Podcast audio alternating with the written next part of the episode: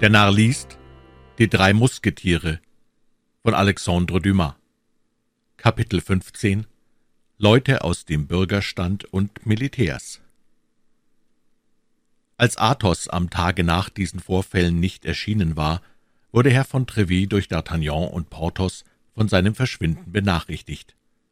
Was Aramis betrifft, so bat er um einen Urlaub von fünf Tagen, da er, wie er vorgab, Familienangelegenheiten in Ruth zu besorgen habe. Herr von Treville war der Vater seiner Soldaten. Der geringste und unbekannteste von ihnen war von der Stunde an, als er die Uniform seiner Kompanie trug, seines Bestands und Schutzes so versichert, wie es sein eigener Bruder hätte sein können. Er verfügte sich nun sogleich zum Leutnant des Kriminalgerichts. Man berief den Offizier, der den Posten an der Croix Rouge kommandierte, und aus den allmählich eingehenden Nachrichten erfuhr man, dass sich Athos zur Stunde im Fort Lefec befand. Athos hatte alle die Proben bestanden, die wir Bonacieux bestehen sahen. Wir haben der Konfrontierung der zwei Gefangenen beigewohnt. Athos, der bis dahin nichts gesagt hatte, aus Besorgnis, D'Artagnan möchte gleichfalls beunruhigt sein und die Zeit noch nicht gehabt haben, die ihm nötig war, hatte von diesem Moment an erklärt, dass er sich Athos nenne und nicht D'Artagnan. Er fügte hinzu, dass er weder den Herrn noch die Madame Bonacieux kenne und nie mit einem von beiden gesprochen habe, dass er gegen zehn Uhr abends seinen Freund D'Artagnan besuchen wollte, doch sei er bis zu dieser Stunde bei Herrn von Treville gewesen, bei dem er zu Mittag gegessen habe. Diese Tatsachen, fügte er bei, können zehn Zeugen beweisen, und er nannte mehrere ausgezeichnete Kavaliere, und unter anderem den Herzog von Tremouille. Der zweite Kommissar wurde ebenso verwirrt wie der erste durch die einfache und feste Erklärung des Musketiers, an dem er so gern Revanche genommen hätte, wie dies Leute vom Zivil so häufig an Militärs zu tun pflegen, allein der Name des Herrn von Treville und jener des Herzogs von Tremouille verdienten Rücksicht. Athos wurde gleichfalls zum Kardinal geschickt, aber unglücklicherweise war der Kardinal eben im Louvre bei dem König, das war gerade der Augenblick, wo Herr von Treville vom Leutnant des Kriminalgerichts und vom Gouverneur vom Fort l'Evêque wegging und, ohne Athos gefunden zu haben, bei dem König eintrat. Herr von Treville hatte als Kapitän der Musketiere zu jeder Stunde Zutritt bei dem König. Man weiß, welche Vorurteile der König gegen die Königin nährte, der Kardinal unterhielt diese Vorurteile auf schlaue Weise, und setzte im Punkte der Intrige ein größeres Misstrauen in die Frauen als in die Männer. Eine der wichtigsten Ursachen dieser Vorurteile war die Freundschaft der Anna von Österreich für Frau von Chevreuse. Diese beiden Frauen beunruhigten ihn mehr als die Kriege mit Spanien, die Zerwürfnisse mit England und die Angelegenheiten der Finanzen. Nach seiner Ansicht und in seiner Überzeugung war Frau von Chevreuse der Königin nicht bloß dienstbar in ihren politischen Intrigen, sondern auch was ihn noch mehr quälte, in ihren Liebesangelegenheiten. Auf das erste Wort des Kardinals, dass Frau von Chevreuse, die nach Tours verbannt war und die man auch dort vermutete, nach Paris gekommen sei, sich fünf Tage hier aufgehalten und die Stadtwache hintergangen habe, entbrannte der König in Zornwut. Er war launenhaft und ungetreu, und doch wollte er sich Ludwig den Gerechten und Ludwig den Keuschen nennen lassen – die Nachwelt wird diesen Charakter schwer auffassen, denn die Geschichte erklärt ihn durch Tatsachen und nie durch Meinungen.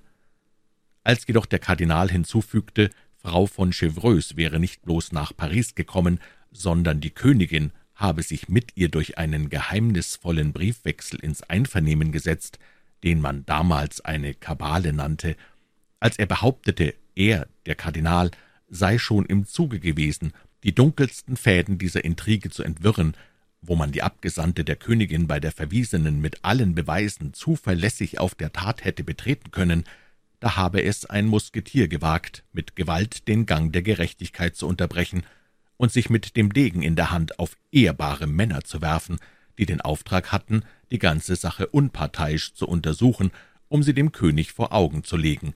So konnte sich Ludwig der Dreizehnte nicht mehr beherrschen, er tat einen Schritt gegen das Gemach der Königin mit jenem bleichen und stummen Ingrimm, der diesen Fürsten, wenn er ausbrach, zur kalten Grausamkeit hinriß. Und doch sprach der Kardinal bei allem dem noch kein Wort von dem Herzog von Buckingham. Eben da trat Herr von Trevet ein, kalt, artig und in untadelhafter Haltung.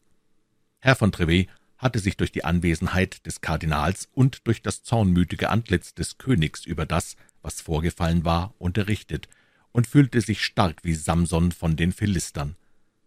Ludwig der Dreizehnte hatte schon die Hand an die Türklinke gelegt, er wandte sich aber bei dem Geräusch, das Trevets Eintritt machte, um.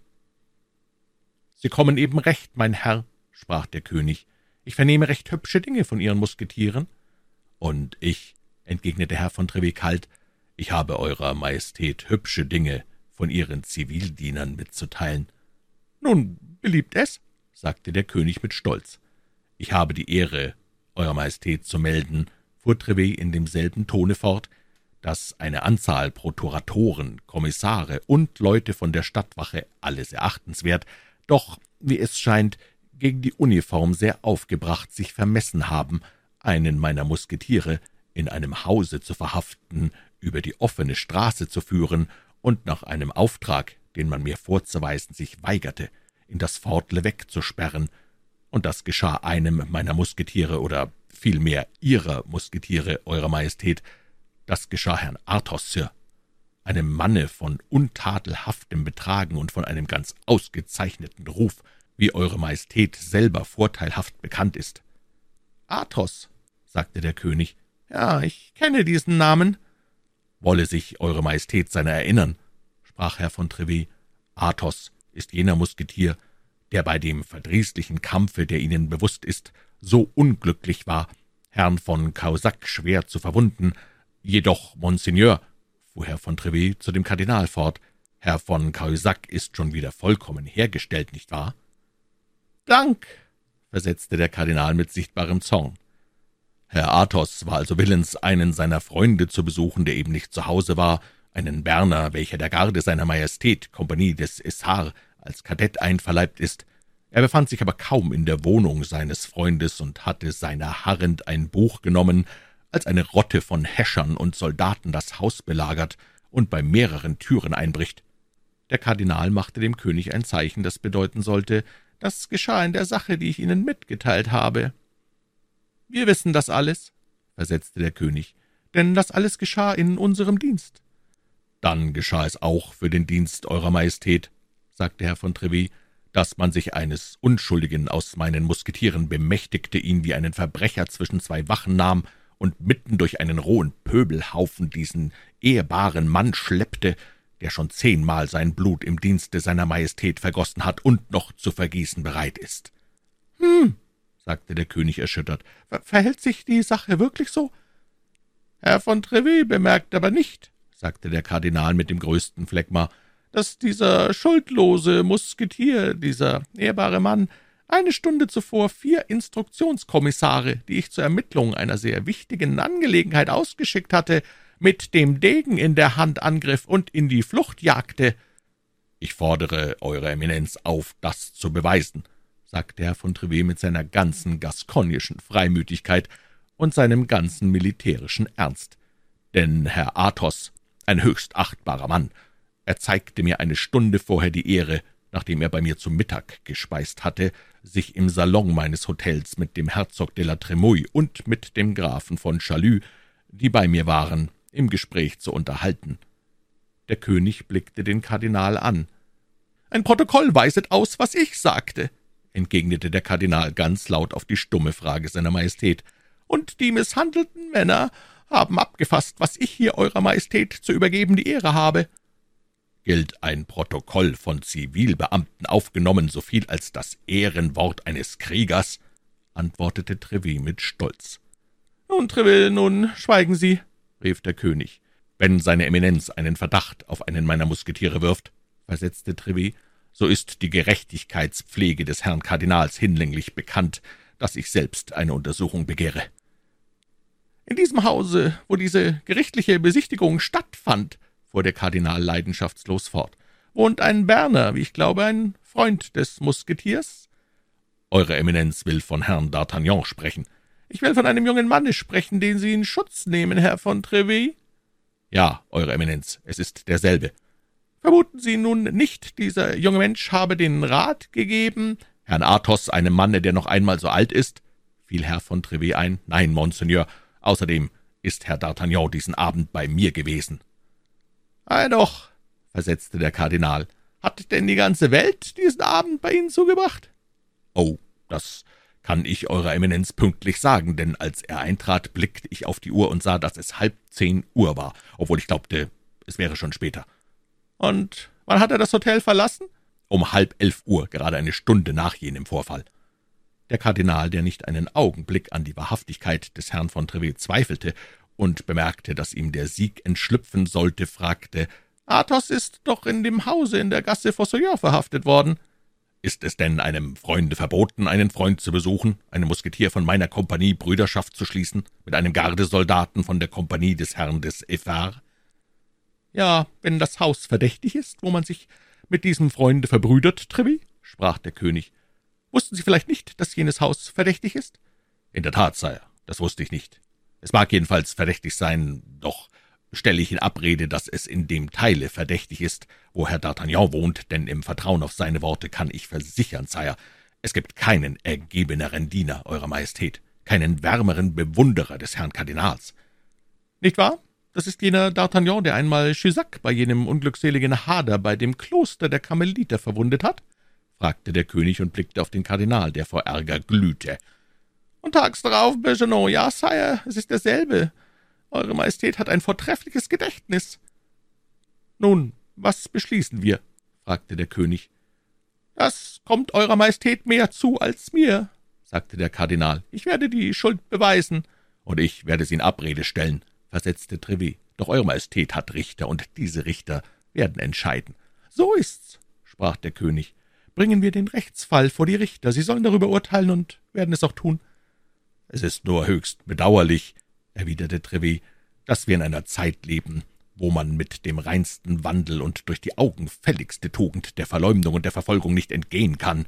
Auch die Armee wird sich wenig zufriedenstellen, dafür kann ich bürgen, wenn sie sieht, dass sie in derlei Angelegenheiten einer so strengen Behandlung ausgesetzt ist. Diese Rede war unklug. Allein Herr von Trevet hatte sie hingeworfen, wohl bewusst dessen, was er sagte. Er wollte es zu einer Explosion kommen lassen, denn das setzt die Mine in Feuer, und Feuer erhält. Der König fasste die Worte des Herrn von Trevet auf und sagte, »Was wissen Sie von derlei Angelegenheit, mein Herr? Kümmern Sie sich um Ihre Musketiere und machen Sie mir den Kopf nicht heiß. Wenn man Sie anhört, möchte man glauben, Frankreich stehe in Gefahr, weil unglückseligerweise ein Musketier eingezogen wurde. Welch ein Lärm wegen eines Musketiers, bei Gott, ich lasse zehn einziehen, Jahrhundert, sogar die ganze Kompanie, und ich will dagegen keinen Laut hören.« Von dem Moment an sagte Trevis, wo Eure Majestät einen Verdacht auf die Musketiere wirft, sind Sie auch schuldig, und Sie sehen mich bereit, Sire, Ihnen meinen Degen zu übergeben, denn ich zweifle nicht daran, dass der Herr Kardinal, nachdem er meine Soldaten angeschuldet hat, zuletzt auch mich anklagen werde, und so ist es besser, ich gebe mich gefangen mit Herrn Athos, der bereits eingezogen ist, und mit Herrn D'Artagnan, den man gewiss auch einziehen wird. Gascognekopf, wollen Sie aufhören? rief der König. Sire, erwiderte Trevet, ohne im mindesten die Stimme zu dämpfen, befehlen Sie, dass man mir meinen Musketier zurückgibt oder ihn aburteilt. Man wird ihn aburteilen, sprach der Kardinal. Nun, umso besser, denn in diesem Falle will ich seine Majestät bitten, dass ich für ihn plädieren darf. Der König fürchtete ein Aufsehen und sagte, falls seine Eminenz nicht persönlich Beweggründe hat. Der Kardinal sah den König herankommen und ging ihm entgegen, indem er sprach, »Um Vergebung, Sobald Eure Majestät in mir einen parteiischen Richter sieht, ziehe ich mich zurück. Hören Sie, sprach der König, schwören Sie mir bei meinem Vater, dass Athos während jenes Vorfalls bei Ihnen war und daran nicht teilgenommen hat? Bei Ihrem glorwürdigen Vater und bei Ihnen selbst, der Sie das sind, was ich liebe und am höchsten in der Welt verehre, will ich schwören. Sire, ich bitte, bedenken zu wollen, sagte der Kardinal, wenn wir den Gefangenen so freigeben, wird man die Wahrheit nicht mehr ermitteln. Herr Athos wird immerhin hier sein, antwortete Herr von Trevis, und bereitwillig dem Gericht Rede stehen, wie man es verlangen wird. Dass er nicht desertieren wird, Herr Kardinal, dafür will ich Bürgschaft leisten. Wahrlich, er wird nicht desertieren, sprach der König. Man kann ihn stets wieder auffinden, wie Herr von Trevis sagt. Außerdem fügte er hinzu, indem er den Ton seiner Stimme dämpfte und den Kardinal gleichsam flehend anblickte. Außerdem wollen wir Ihnen Sicherheit geben, das ist Politik.« Über diese Politik Ludwigs des Dreizehnten lächelte Richelieu und sagte, »Sire, befehlen Sie, denn Sie haben das Recht der Begnadigung.« »Das Recht der Begnadigung ist nur auf Schuldige anwendbar«, erwiderte Trevet, der das letzte Wort behaupten wollte, »und mein Musketier ist schuldlos. Sie üben somit Gerechtigkeit, Sire, und nicht Gnade.« »Er ist im Fort Levesque?« fragte der König. »Ja, Sire, und in enger Haft in einem Kerker wie der größte Missetäter.« »Teufel, Teufel«, murmelte der König. »Was ist da zu tun?« »Den Befehl der Freilassung unterfertigen, und alles ist abgetan«, antwortete der Kardinal. »Ich halte, wie Eure Majestät, die Bürgschaft des Herrn von Trevis für mehr als hinreichend.« Trevet verneigte sich ehrerbietig mit einer Freude, die nicht ganz frei von Besorgnis war. Er hätte dieser plötzlichen Begnadigung einen hartnäckigen Einspruch des Kardinals vorgezogen. Der König unterfertigte den Befehl der Freilassung, und Herr von Trevet eilte damit fort. In dem Moment, wo er fortging, warf ihm der Kardinal ein freundliches Lächeln zu und sprach zu dem König, »Sire, bei Ihren Musketieren herrscht eine schöne Harmonie zwischen den Vorgesetzten und den Soldaten. Das ist sehr vorteilhaft für den Dienst und sehr ehrenvoll für alle.« »Er wird mir in kurzem einen bösen Streich spielen«, sagte Trevet. »Bei einem solchen Manne bekommt man nie das letzte Wort. Doch eilen wir. Der König könnte sogleich wieder seine Meinung ändern denn es ist im Grunde schwerer, einen Menschen wieder nach der Bastille oder nach dem Fort wegzubringen, der einmal entlassen worden ist, als dort einen Eingekerkerten zu behüten. Herr von Treville ging triumphierend nach Fort Levesque und befreite den Musketier, der sich immer in stiller Gelassenheit verhalten hatte. Als er dann D'Artagnan zum ersten Mal wiedersah, sagte er zu ihm, »Sie schlüpfen gut durch. Ihr Degenstich bei Gisac ist nun abbezahlt, jetzt ist noch jener bei Bernajou übrig. Doch dürfen Sie sich nicht zu sehr darauf verlassen.« Übrigens hatte Herr von Treville recht, dem Kardinal zu misstrauen und dabei zu denken, dass noch nicht alles vorüber sei, denn kaum schloss der Kapitän der Musketiere die Tür hinter sich, als seine Eminenz zu dem König sprach, »Jetzt, da wir uns beide allein befinden, wollen wir uns ernstlich besprechen, wenn es Eure Majestät beliebt. Sire, der Herzog von Buckingham, war seit fünf Tagen in Paris und reiste erst diesen Morgen ab.«